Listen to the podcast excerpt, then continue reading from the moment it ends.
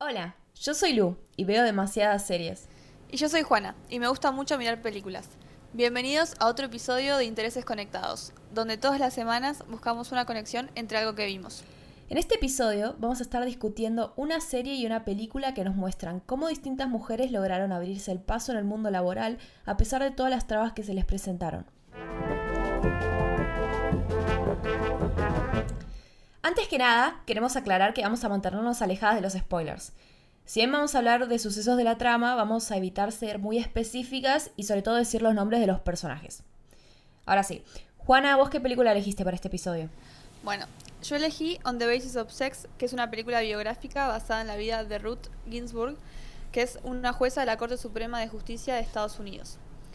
La película fue dirigida por Mimi Leder y se centra específicamente en la construcción del caso que la llevaría a dejar un precedente a partir del cual ella construyó su carrera. ¿Vos qué elegiste?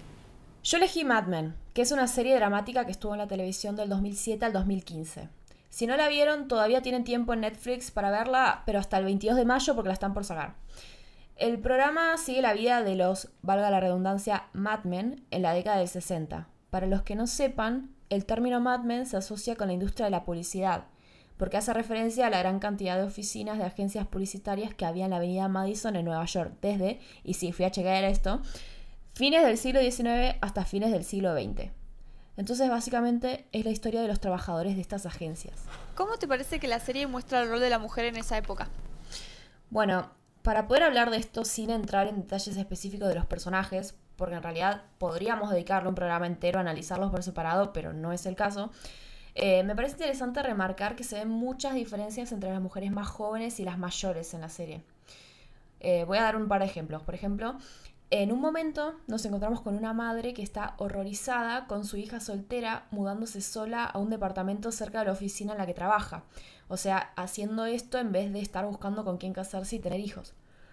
En otra escena vemos a una madre enojada con su hija chiquita por tener la ropa sucia pero está más preocupada por este detalle que porque la nena tenga una bolsa de plástico en la cabeza, o sea, y pueda asfixiarse.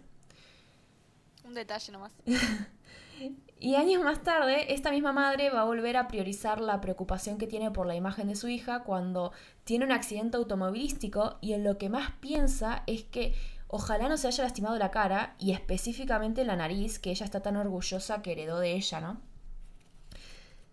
Eh, y siento que esto es una muy buena forma de mostrarnos que estas madres, que no solo quiero decir que son mujeres de una determinada edad, porque son de 20 y algo a 50 largos, o sea, es una generación bastante larga, eh, todas ellas fueron criadas con la idea de que lo único que pueden hacer es ser bellas, criar hijos y atender a su pareja, que va a ser el que las mantenga.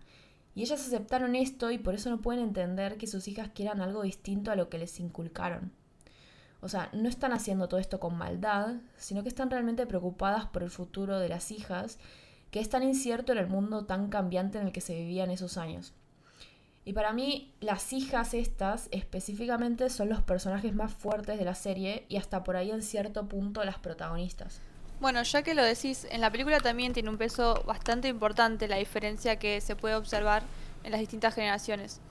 O sea, en el momento que ocurre la película, la hija de Ruth tiene 15 años y es una chica que participa en el movimiento feminista de, la época. Pero madre e hija tiene una relación bastante tensa porque Jane, que bueno es la hija, menosprecia a Ruth por considerar que quedarse, quedarse sentada quejándose sobre lo feo que es ser mujer no es revolucionario. Y lo decía porque en ese momento Ruth era profesora de una materia que se llamaba discriminación en base al sexo y la ley. Pero bueno, según lo que muestra la película, las recriminaciones de la hija le pesan a Ruth. Lo que pasa es que ella era como una mujer muy apegada a la ley y a las, a las reglas y considera que las mismas amparan a la moralidad. Mientras que la hija es como una chica más apasionada y parece ver a la, que la moralidad a veces puede estar más por fuera de la ley. Claro. Creo que por esto en una reseña que leí en la revista Empire la llaman a Ruth una revolucionaria improbable cuando vos lees en internet cómo la, describen a ella, generalmente dicen cómo ella evoca elegancia y que su estilo personal se ve reflejado en la calma con la que ella habla y da declaraciones. Pero a pesar de que esto sea cierto, eh, para mí y, o sea, y de que ella no fuera la viva imagen del feminismo revolucionario de la época, lo que más pesa de Ruth es claramente todo su legado en su trabajo que hizo tuvo una diferencia en Estados Unidos. Y también me parece importante destacar que durante la película se ve un énfasis en el rol de la mujer, pero específicamente basado en la tradición. O sea, los abogados que representan al gobierno, en el caso que se enfoca la película, quieren dejar el tema de la discriminación por género enterrado de una vez por todas. Lo que quieren es evitar a toda costa que llegue a la Corte Suprema. Consideran que lo que está en riesgo es la familia tradicional estadounidense. O sea, ellos mismos utilizan ese término específico. Eh, les aterra la idea de que las mujeres puedan ocupar roles distintos a los que siempre les fueron asignados. Y esto en parte se relaciona con lo que vos dijiste, con, los miedos de las madres de que sus hijas se salgan de esos roles. Y de hecho en la película la justificación para que existan leyes estadounidenses que discriminan en base al sexo siempre recaía en que las cosas siempre habían sido así. Incluso la demostración de que las mujeres debían ocupar los roles que ocupaban recaía en lo mismo. Ellos utilizan el término orden natural de las cosas, creían que les hacía un favor a las mujeres al no permitirles ocupar determinados roles, como que las mujeres eran como niños que debían ser protegidos. Claro, un horror. ¿Por qué elegiste Mad Men para este episodio? Bueno, aunque el título solo referencia a los varones de las oficinas de Madison Avenue, como ya dije, para mí en realidad no son los personajes más fuertes de la serie. O sea, no quiero decir que sean malos personajes, pero para mí no son los más importantes. Eh, Mad Men en realidad se podría haber enfocado solo en esta agencia de la década del 60, que era parte de una industria predominantemente masculina, donde los personajes se la pasaban tomando whisky, fumando, y bueno, y llegando tarde a sus casas en los suburbios porque tenían una vida paralela nocturna en la ciudad, ¿no? Eh, claro. Pero en realidad yo creo que termina convirtiéndose en la historia de distintas mujeres que no se dejaron encasillar en las poquísimas opciones que tenían en esta sociedad tan machista en la que vivían y lograron abrirse el camino en distintas formas. Para mí esta diferencia se ve sobre todo muy fuerte comparando las primeras temporadas con las últimas, porque es un proceso bastante lento. En la primera temporada, por ejemplo, uno de los personajes reaccionó ante una mujer teniendo una buena idea diciendo que era, y escucha esto, como ver un perro tocando el piano. Ay, por favor. O sea, era algo imposible de entender, muy sorprendente. O sea, para mí la verdad, eh, por este tipo de cosas que mostraban al principio, me, resultó un poco difícil de ver. Eh, la primera vez que la vi, eh, va, que la empecé fue hace bastantes años y la tuve que dejar porque me incomodaba un montón. No sé si a vos te pasó algo parecido mirando la película. Bueno, no exactamente así porque la película se enfoca desde un inicio en Ruth y en cómo ella se va moviendo en este mundo también predominantemente masculino. Pero sí hay escenas que más que incomodarme me hicieron enojar. Como por ejemplo en un momento el mismísimo director de la Asociación Americana por las Libertades Civiles, quien estaba con Ruth en el caso, le dice que, y vos escuchás esto, antes eras dulce, ahora pareces una bruja amargada. ¿Te mataría sonreír? Una frase muy bella y muy serena. Bueno, eh, para terminar mi larguísima explicación de por qué elegí Mad Men, eh, para mí se ve que todas las protagonistas están en un principio en situaciones en que no les es posible ni el éxito en el ámbito público ni la independencia. O sea, están sujetas a un poder masculino, ya sea estando relegadas al ámbito privado, siendo amas de casa y madres básicamente obligadas, o en el ámbito público como empleadas en cargos de muy baja jerarquía. O sea, en un principio parece imposible que en el trayecto de la serie sus realidades puedan llegar a cambiar, pero a pesar de todo, con los años empiezan a ascender laboralmente, por ahí se divorcian, se separan, terminan relaciones tóxicas y se independizan. ¿Vos por qué elegiste On the Basis of Sex? Bueno, yo elegí la película porque es un caso histórico real en donde una mujer logra por sus propios medios cambiar la historia de su país, básicamente, que no es poco. No. Eh, o sea, asciende en un sector que hasta entonces había sido dominado por el género masculino. Y me parece que es una buena representación del tema que elegimos para esta semana. Bueno, hablando de representaciones, eh, yo creo que tanto la serie como la película representan muy bien cómo fue la segunda ola del feminismo en Estados Unidos. Eh, me parece aclarar, me, me, parece importante también aclarar que, bueno, la primera ola del feminismo se enfocó principalmente en superar obstáculos legales a la igualdad. O sea, por ejemplo, cuando se luchó por el sufragio femenino o por el derecho a la propiedad. En cambio, en esta segunda ola en Estados Unidos, las reivindicaciones se centraron más que nada en la desigualdad de hecho, no legal. O sea, se tocaban temas como la sexualidad, la familia, el trabajo y el derecho al aborto. Que bueno, tristemente son cosas por las que realmente se siguen luchando. Eh, en este sentido, me parece que la serie hace un buen trabajo mostrando distintos tipos de machismos. O sea, desde los más fáciles de detectar, por ejemplo, cuando eh, los varones se reúnen en bares donde hay mujeres haciendo striptease eh, después del trabajo o comentando abiertamente y comparando los cuerpos de todas las mujeres que trabajan en la oficina. Eh, pero también te muestran el machismo que por ahí está un poco más disfrazado. Por ejemplo, cuando dejan de lado a la única mujer del equipo en lugares, eh, en reuniones importantes, como si se olvidaran. O sea, no la invitan o directamente hacen las reuniones en lugares donde ella ni siquiera puede acceder, eh, porque en los clubes de golf o de tenis las mujeres ni siquiera podían entrar. Claro. Eh, y bueno, otro tipo de machismo más por ahí encubierto y aceptado, quizás también hoy en día, sería la falta de involucración de estos varones en sus vidas familiares porque ellos ya llevan el pan a la mesa, entonces ¿por qué van a hacer otra cosa? Claro. Bueno, en el caso de la película también es importante recalcar la importancia de la segunda ola del feminismo porque básicamente se da en ese contexto. Es de hecho lo que genera un tema interesante de discusión en la película que se relaciona también con lo que ya mencionamos antes eh, respecto a las diferencias generacionales porque para Ruth era muy central que las leyes cambiaran para que haya un cambio social. O sea, esa, esa era la idea que ella tenía. Pero cuando le presta más atención a su hija y en conversaciones con su hija y con una charla que tiene en un momento con una abogada a la cual ella admiraba mucho, se da cuenta que en realidad es necesario que haya un cambio social primero para poder cambiar las leyes. En un principio esto parecería un problema porque como que ven que la sociedad no está lista para el cambio. Pero de nuevo, observando a su hija y cómo se desenvuelve en el mundo, se, hace evidente que en realidad el cambio social comenzó hace rato. Y esto se conecta directamente con la segunda ola del feminismo y en realidad con la década del 60 en general, que se caracterizó por la proliferación de los movimientos sociales. Sí, re. De hecho, me quedo con una frase que se repite un par de veces en la película y me gustó, que dice, a la corte no le afectará el clima del día, pero sí el clima de la época. También algo que quería recalcar es que en la película queda muy en claro que el machismo no solo afecta a las mujeres, sino que los hombres también pueden ser víctimas del mismo. Claro. O sea, no quiero entrar mucho en detalle para evitar spoilers, como ya dijimos, pero en el caso en el cual se centra la película, ella no representa a una mujer, sino a un hombre.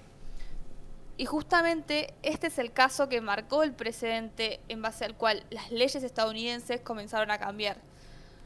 O sea, los roles de géneros dañan también a los hombres porque encasillar a las personas en determinadas actividades o áreas evita que tanto mujeres como hombres puedan desarrollarse plenamente y puedan elegir, que creo que es lo más importante.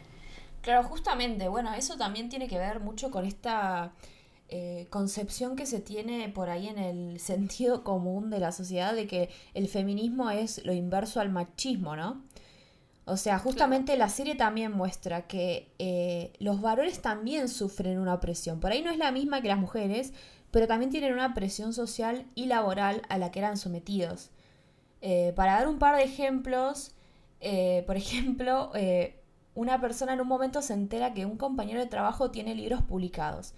Entonces ahí de la nada empieza a presionar a su esposa para que lo ayude con algunos contactos que ella tenía para que le publicaran un cuento que había escrito, no sé, hace cinco minutos.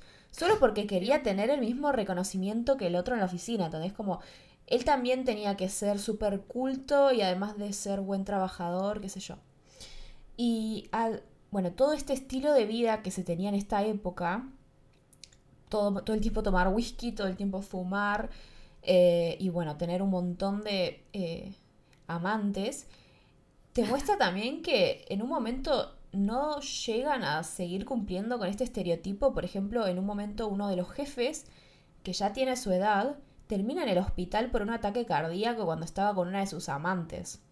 O sea... Claro, es mucho. Claro, yo creo que, como decías vos, también es como una metáfora de cómo esta heteronorma agobiaba a todos al punto de, bueno, no sé si la muerte como en este caso casi, pero... Pero casi. Claro. Sí, o sea, la heteronorma agobiaba a todos en ese momento y creo que lo sigue haciendo ahora. Por eso me parece que tanto la película como la serie tocan temas que siguen siendo relevantes incluso en esta época. Sí, no, recoincido con vos. Eh, cuando me puse a leer para el episodio este, eh, me encontré con un artículo de Caroline J. Smith, que es una profesora universitaria estadounidense que se dedica a investigar más que nada el rol de la mujer en la cultura popular. Y ella dice que interpreta las trabas que se le presentan a las protagonistas, más que nada en las últimas temporadas, como un retroceso en la serie, o sea, una vuelta atrás comparándolo con los avances que ella considera feministas de las primeras temporadas.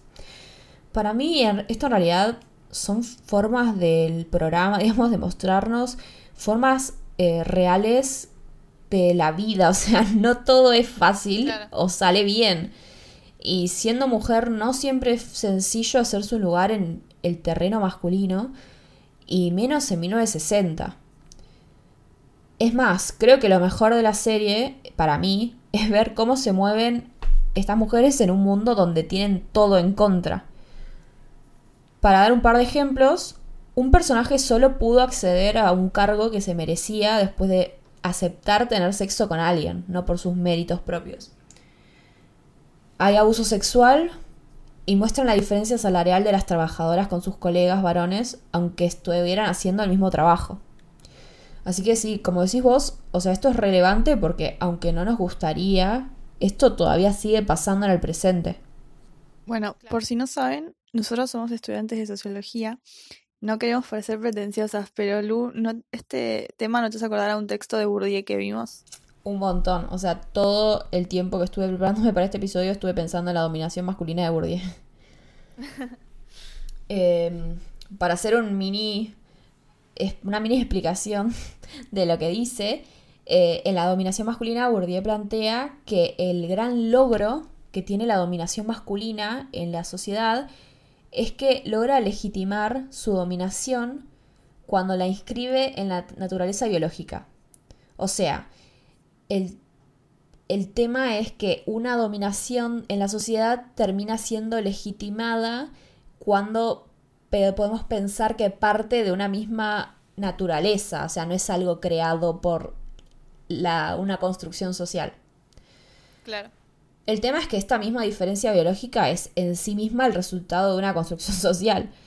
Eh, o sea, porque se producen cuerpos masculinos y se producen cuerpos femeninos socialmente.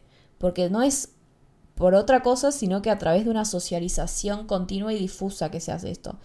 Para dar un ejemplo más concreto de la serie, eh, yo lo que decía antes que se ve en, Mad Men es que en la misma crianza se le enseña a las personas qué se espera de ellas dependiendo de su sexo. O sea, específicamente de las mujeres, ser bellas, ser madres, ser amas de casa. Eh, y bueno, voy a digo qué se espera de ellos dependiendo de su sexo, porque obviamente no voy a hablar de género porque estamos en 1960. Eh, pero hay una construcción social del cuerpo femenino y hay una construcción social del cuerpo masculino que se plasma en estos cuerpos físicos.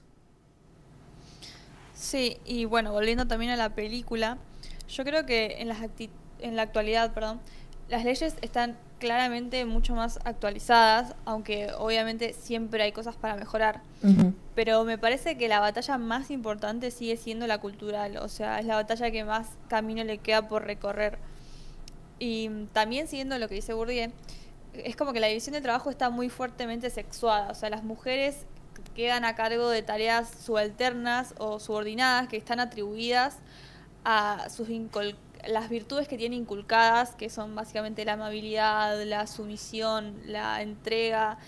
Y esto también relacionado con la película, que tampoco quiero pelear, pero en la película claramente como eh, el rol de, ser un cuidador, de cuidar a otra persona, se le da instantáneamente a la mujer y no es concebible que un hombre pueda ocupar ese rol. Entonces, en ese momento, si las mujeres llegaban a insertarse en el mercado laboral, siempre quedaban a cargo de tareas asociadas a la maternidad y el cuidado de otros, eran enfermeras, secretarias o trabajadoras domésticas. Y esto también se ve mucho con Ruth y como ella lucha con esto de... O sea, ella era una abogada recibida de Harvard y de todas formas le, le costaba encontrar un trabajo de, para lo que ella se había recibido. Claro. Entonces, eso pasaba en los 60 y pasaba en los 70, pero creo que también pasa muchas veces ahora, porque todavía hay trabajos que son considerados más masculinos y otros que se piensan como trabajos femeninos. Es como que aún hoy es difícil salir de ese binarismo. Sí, no, es re difícil. Eh, uno creería que tantos años después pudimos alejarnos un poco de todo este sexismo y binarismo, pero en realidad, no sé, sin ir más lejos, para no pensar un ejemplo muy demente, pero un maestro jardinero para un montón de personas suena como algo muy raro. Y, sí, es verdad. Y es más, yo busqué cuál es eh, más o menos el porcentaje de varones inscriptos en esta carrera y son menos del 5% de los anotados, o sea, no son, son muy pocos. Claro, es nada. Bueno, más allá de todo este tema, eh, la serie en sí, ¿qué te pareció? Para mí es re recomendable, o sea, es muy, o sea, es muy entretenida, la historia te llama la atención, o sea, te dan ganas de seguir mirando. Por ahí a veces son un poco largos, pero es porque tiene una es, una serie bastante cinematográfica. O sea, tiene episodios bastante largos como para haber sido una serie que se pasó en la tele. Es como un formato más tradicional de serie, ¿no? Sí, sí. Eh, yo creo, eh, escuché un par de entrevistas de los actores en su momento y creo que igual fue novedoso por esto mismo, o sea, porque era más bien como una película larga. Claro. Eh, en general los episodios que se pasan en la televisión duran 20 minutos como mucho. Eh, pero bueno, en sí la, la, serie me pareció muy entretenida y nada, tienen hasta el 22 de mayo para mirarla en Netflix y si no, bueno, hay otros métodos. A descargar en torrent. Eh, ¿Vos qué onda? ¿Recomendás la película? Yo no la vi. Bueno, yo la re recomiendo, a mí me gustó mucho. o sea, leí también, preparándome para el episodio, leí algunas eh, reviews de gente eh, y muchos se quejan como que la película no, no está como a la altura de, de, Ruth porque como que se enfocaría más en una en, en, ser algo medio melodramático que en dar todos los datos de su vida porque en realidad la película termina cuando este caso termina y obviamente la carrera de Ruth siguió por mucho tiempo más e hizo muchas cosas increíbles después. Claro. Pero para mí, o sea, si bien puede ser, qué sé yo, esto es una película, no es un documental. Y cuando vos querés ver una película, necesitas ver drama y necesitas algo que mantenga la historia, que te mantenga entretenido, básicamente. Sí, obvio. Entonces, a mí no me parece mal que si vos estás haciendo una película, aunque sea biográfica, le metas una parte media épica para que justamente cumpla su rol como película, que es entretener. O sea, esto obviamente es mi opinión, otra vez mi opinión súper cero profesional porque no sé nada sobre películas, más de que me gustan. Pero para mí, en ese sentido, está bien hecha. Yo creo que la película te atrapa, te emociona incluso. Y creo que cumple su objetivo, que es más o menos introducirte en quién fue ella y cómo empezó su carrera. Y de hecho, si alguien está interesado en saber más sobre su vida, hay un documental que no lo vi, pero me interesaría verlo, la verdad. Bueno, voy a tener que agregar ese documental a las cosas que tengo que ver en cuarentena. Eh, bueno, yo creo que ya hablamos de la serie, ya hablamos de la película, ya hablamos de Bourdieu, ya hablamos de qué nos parecieron, así que podemos llegar a las conclusiones. Ok. La primera y la más importante es no sean machistas. Sí, muy importante. Eh, la segunda, ¿cuál te parece que es? Bueno, a mí una conclusión que me dejó la película particularmente es que es un poco poética si querés. es que las personas que suelen ser recordadas en la historia y las personas sobre las que se suele hacer películas no son las personas que lucharon para mantener el statu quo y mantener las cosas como estaban, sino que son las personas que lucharon en contra de las probabilidades y tuvieron muchas complicaciones para avanzar en sus vidas porque intentaron dejarnos y para guiarnos a tener un mundo más justo e igualitario. Me gusta. Y una tercera, no sé si estás de acuerdo, eh, pero es de, en base a todo lo que dijimos, es que aunque hayamos avanzado un montón como sociedad, comparándonos ahora con todo lo que estuvimos mirando de 1960 y 1970, todavía nos falta un montón para recorrer para poder llegar a eliminar la desigualdad y sobre todo en el plano cultural. Sí, eso seguro, totalmente. Esto es todo por esta semana. Esperamos que les haya gustado. No se olviden de seguirnos en Twitter, arroba interesesconnect. Intereses C-O-N-E-C-T. Y suscribirse en la plataforma donde nos estén escuchando. Spotify, Apple Podcast o YouTube. Hasta la semana que viene.